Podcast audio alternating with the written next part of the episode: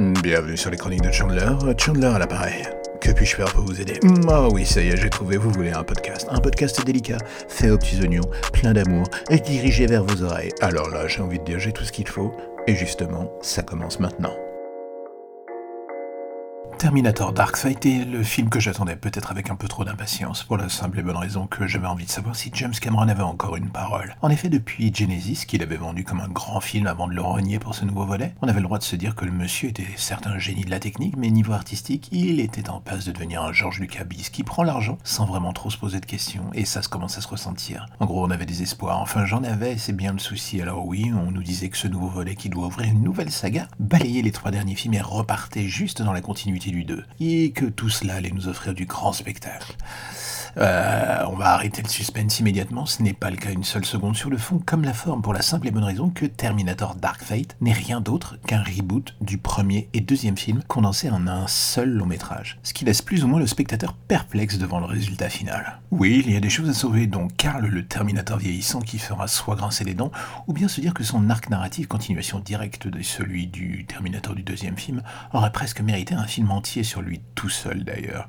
Le souci est que ce n'est jamais le cas et que très vite Terminator Dark Fate révèle sa vraie nature, celle d'une entourloupe sous fond de perte de droit potentiel. Et du coup, on assiste encore une fois à la même histoire avec des personnages et des twists identiques, mais tout bonnement sous d'autres noms. On regarde la chose sans trop de bâillement, vu que c'est correctement mis en scène, mais au-delà des Terminators se rapprochant désormais plus des androïdes de Blade Runner avec une conscience, il est compliqué de se dire que ce nouveau volet est un renouveau. Pire encore, il amène, comme je le craignais, à réévaluer une nouvelle fois les propos de James Cameron. Vous pouvez détester sans le moindre mal les trois derniers films de la saga Terminator avant celui-ci, mais au moins, il faut garder en tête que ces derniers essayaient à leur manière de mettre quelque chose de neuf sur la table, ce qui n'est jamais le cas ici. Sinon, entre quelques bonnes idées et beaucoup de redites, on est perplexe en bout de course devant l'existence même de ce nouveau film. Et le vrai souci est qu'une fois de plus, James Cameron inscrit une ligne de plus sur son épitaphe, celle du gros menteur commercial. Oui, le monsieur est un génie qui a révolutionné le cinéma sur une grande partie de ses films, c'est un fait. Oui, c'est un génie de la technique qui fait avancer les effets spéciaux d'une décennie à chaque fois qu'il sort un film. C'est évident, personne ne va le nier, mais c'est aussi devenu une sorte de George Lucas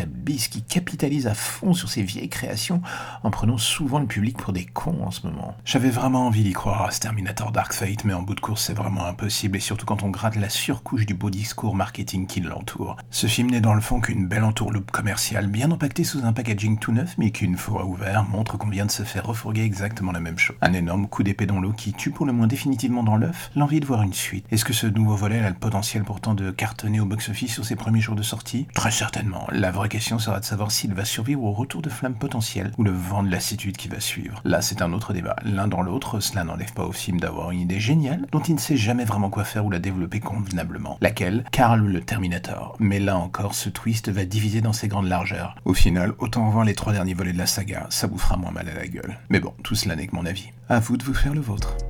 Et voilà encore un épisode des chroniques de Chandler qui se termine, alors j'espère que ça vous a plu, j'espère que vous avez été intéressé, j'espère que vous serez proactif et que vous en parlerez partout. À vos femmes, à vos enfants, à vos parents, à vos grands-parents, à vos amis, à vos ennemis, que vous laisserez des étoiles sur Apple Podcast ou tout autre moyen de communication permettant de faire croître ce petit podcast. Et là, j'aurais envie de vous dire, je vous en serai gré, je vous en serai forté, je vous en serai reconnaissant jusqu'à la fin des temps. Ou alors jusqu'à demain matin, jusqu'à ce que le prochain numéro arrive. Allez, à bientôt.